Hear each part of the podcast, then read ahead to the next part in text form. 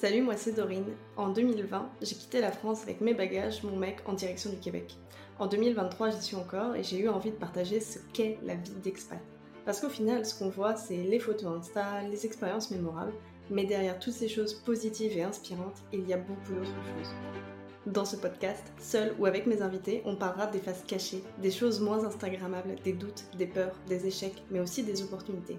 Citoyen du Monde est là pour inspirer, mais aussi pour donner des astuces, pour éviter de faire des erreurs et profiter à fond de chaque moment. Je publierai un épisode toutes les deux semaines et c'est le mercredi. T'es prêt? Alors go